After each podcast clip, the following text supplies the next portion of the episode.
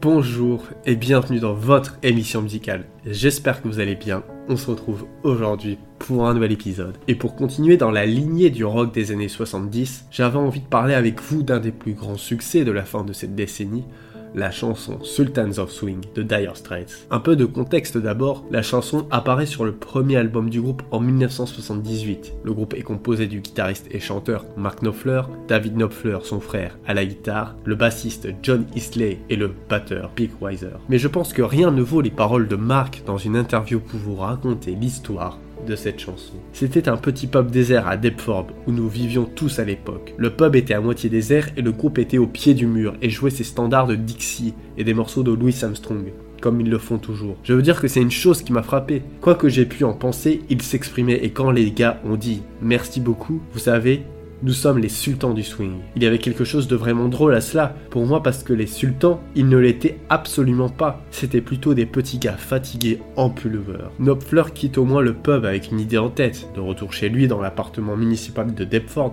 qu'il partage avec son jeune frère David et Isley, il se met à écrire une chanson pour le nouveau groupe qu'ils viennent de former. Knopfler trouve cependant que la chanson qu'il a composée n'est pas très remarquable. Mais heureusement, Knopfler prend un autre type de guitare et c'est ce qui change tout. Dans un article paru sur Guitar World, Knopfler déclare Je pensais que c'était ennuyeux. Dès que j'ai acheté ma première Strat en 1977, tout a changé, même si les paroles sont restées les mêmes. Elle a pris vie dès que j'ai joué sur cette Strat, qui est restée ma guitare principale pendant de nombreuses années et qui était pratiquement la seule chose que j'ai joué sur le premier album. Et les nouveaux changements d'accords se sont présentés d'eux-mêmes et se sont mis en place.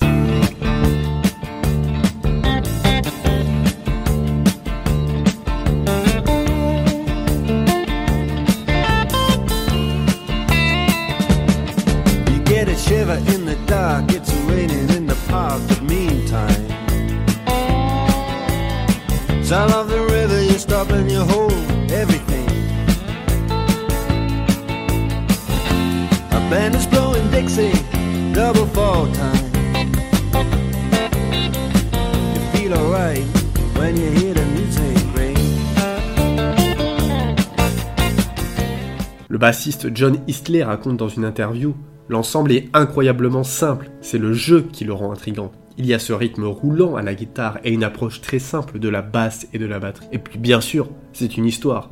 Et soyons honnêtes, toutes les bonnes chansons ont une histoire. Dans Sultans of Swing, Knopfler intègre les événements de la nuit dans la narration. En voici un exemple des paroles. Alors que la pluie va dehors, le groupe joue du Dixieland. Harry a un travail de jour, mais il se donne à fond. Il en va de même pour Guitar George, qui connaît tous les accords. Mais c'est strictement du rythme. Il ne veut pas faire pleurer ou chanter.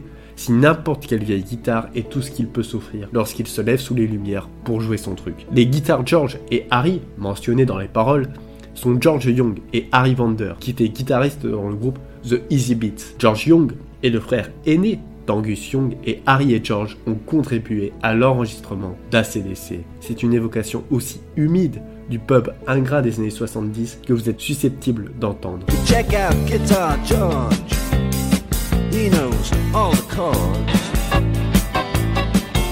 strictly rhythm, he doesn't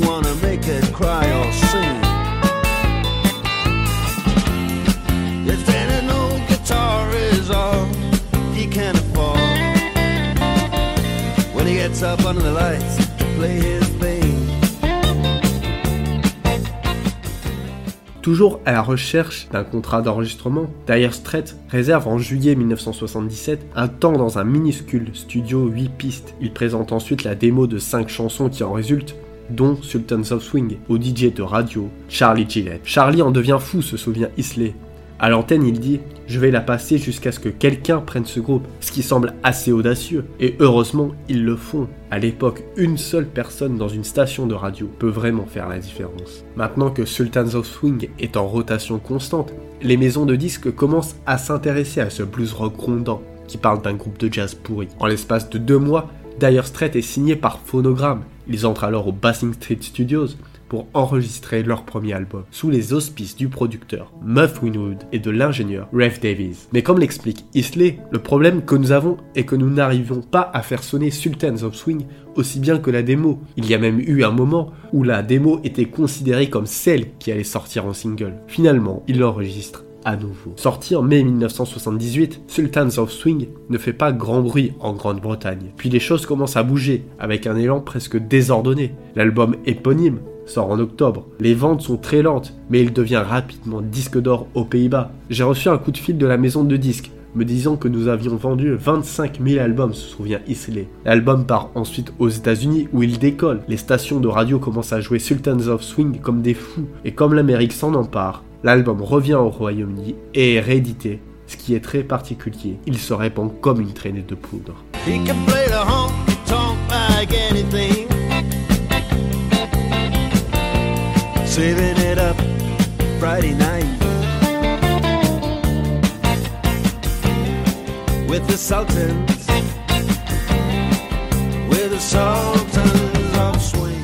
Je suppose que l'on peut dire que Sultans of Swing est la chanson qui a tout déclenché, commente Isley. Elle a eu un impact énorme.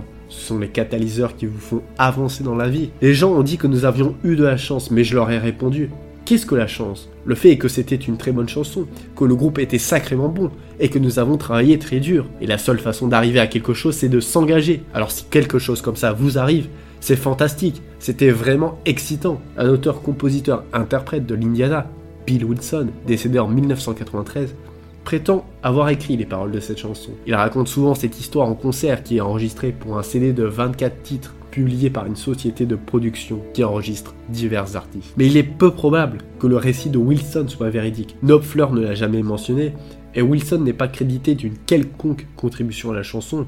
De plus, la chronologie n'est pas cohérente. Mark Knopfler n'est arrivé aux États-Unis qu'après la sortie de l'album. Les séances de travail qu'il a effectuées à Memphis ont eu lieu à la fin des années 80 et au début des années 90, alors qu'il faisait une pause avec Dire Straits. Voilà, c'était tout pour cet épisode sur Sultans of Swing de Dire Straits. J'espère qu'il vous a plu. Comme d'habitude, n'hésitez pas à le partager, c'est le meilleur moyen d'aider la chaîne. En attendant, moi je vous dis à vendredi pour un nouvel épisode.